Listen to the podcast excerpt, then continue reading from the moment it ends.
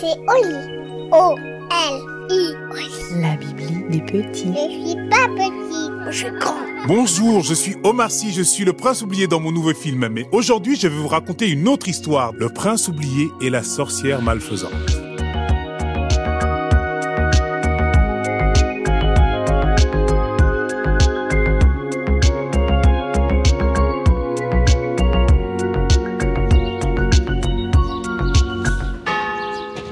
Anna avait 8 ans.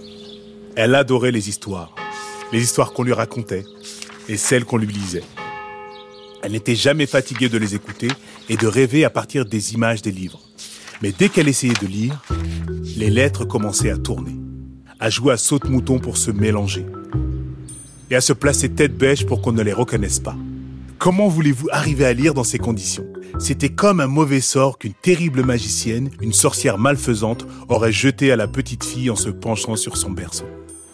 Or, la semaine précédente, la maîtresse avait décidé que chaque élève de la classe devait lire à la maison un chapitre entier du livre qu'elle leur avait donné. Anna avait regardé l'illustration de couverture. Un prince avec un pourpoint rouge et un ridicule chapeau à plumes vertes. Ce prince ne lui disait rien qui vaille. La petite fille avait refermé le livre et l'avait glissé dans son sac à dos où elle avait essayé de l'oublier durant toute une semaine. Le dimanche soir, pourtant, il n'était plus temps de reculer. Il fallait faire les devoirs et Anna ressortit le livre. Horreur. L'image du prince s'était effacée. Et les pages du livre, qu'elle tournait fébrilement, étaient devenues blanches. Anna lui dit doucement sa grand-mère, Tu as voulu l'oublier trop fort, et ton prince est parti sur l'île aux oubliés. C'est là que vont les chansons qu'on ne chante plus, les livres que personne ne lit. Si tu veux retrouver ton prince, c'est là-bas que tu dois le chercher, sur l'île où soufflent les quatre vents, tout droit vers le soleil couchant. Le chemin est long, difficile et semé d'embûches. Tu dois partir seul. Auras-tu le courage et la persévérance d'aller jusqu'au bout? Anna se mit en chemin, droit vers l'ouest. En traversant le bois de pin, elle aperçut trois pies qui poursuivaient un écureuil. Le petit animal, acculé sous un buisson, n'osait s'en dégager pour gagner les arbres. Oust cria Anna en agitant les bras.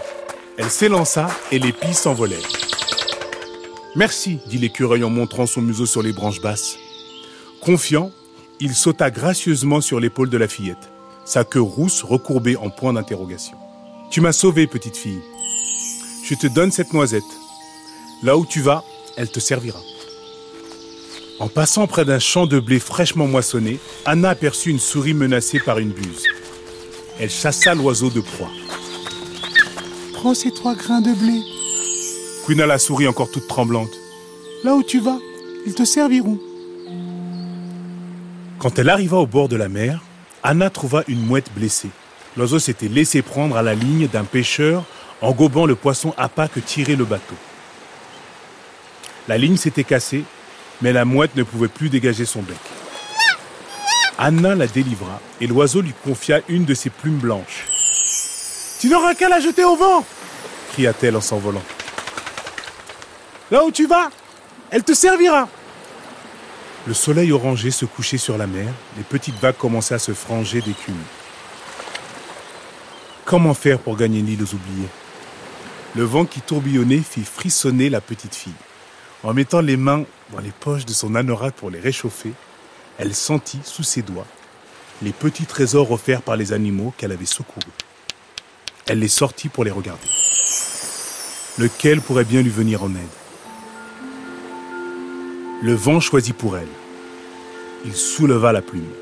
Tout à coup, Anna sentit ses bras se tendre comme deux ailes, se trouva soulevée, emportée elle aussi, comme une plume au-dessus des flots, et déposée en douceur sur le sable de l'île. La plage était étroite. Face à la mer s'élevait une haute falaise sombre, striée de blanc. Les oiseaux de mer qui nichaient dans les trous s'étaient tus. Il n'y avait aucun chemin pour monter au sommet. Cependant, ça et là, les rochers offraient quelques prises. Anna était sujette au vertige. L'idée de tenter l'escalade ne lui souriait guère. La nuit allait bientôt tomber. La petite fille ne pouvait pas rester au bord de la mer sans abri. Elle pensa au cadeau de l'écureuil, brisa la coque de la noisette entre deux galets et croqua le petit fruit sec. Aussitôt, elle se sentit pleine de courage et incroyablement agile. Et elle grimpa la falaise comme un écureuil. Au sommet se dressait un immense château. La nuit était à présent complètement tombée. Les premières étoiles s'allumaient dans le ciel. Au fond de sa poche, Anna caressa les trois grains de blé de la souris. Si elle était elle-même souris, peut-être pourrait-elle entrer dans le château. Elle mâcha les grains de blé. Aussitôt, les murailles lui parurent grandir vertigineusement. Anna était devenue petite, petite comme une souris. Et elle s'aperçut que ses yeux étaient capables de voir dans le noir. Elle chercha et trouva le petit trou qui lui permettrait d'entrer. Puis trottina le long des murs comme une petite souris silencieuse. Elle traversa des salles immenses, celles des violoncelles et celles des pianos, où les feuillets jaunis des vieilles partitions s'entassaient sous la poussière, où les touches des pianos jouant toutes seules lâchaient parfois quelques notes mélancoliques. Même l'air qu'elle respirait semblait faner, comme ces odeurs passées de vieilles poussières, de roses, de pommes ou d'iris. Elle entrevit des salles et des salles tapissées de livres, où chevaliers et princesses minaudaient et se faisaient des signes d'un bout à l'autre de la pièce, pendant que les dragons soufflaient piteusement des petits plops, des jets semblables à des flammes d'une allumette.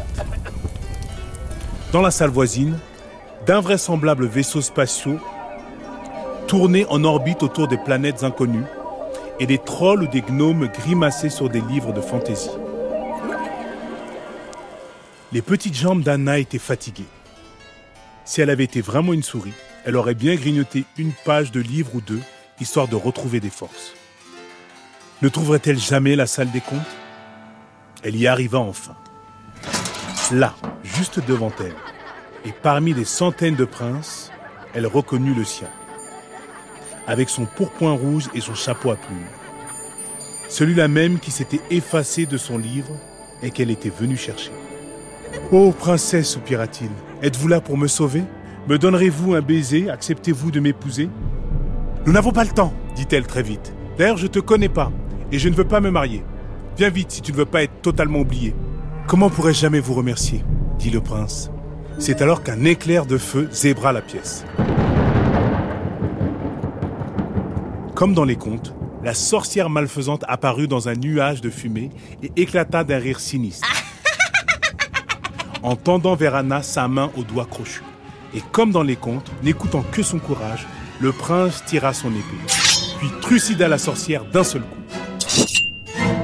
Soudain, les lettres qui dansaient sur les pages des livres retrouvèrent leur place. S'agencèrent en mots et en phrases qui racontaient des histoires. Et Anna se retrouva dans sa chambre. Sur la couverture du livre qu'elle avait laissé sur son petit bureau d'écolière, le prince était là, dans son pourpoint rouge.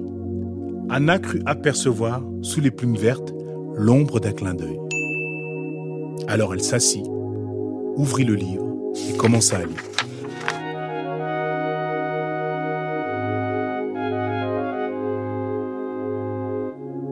Voilà, l'histoire est finie et maintenant, au lit. Non, une autre. Une histoire de Mélanie D avec Short Édition.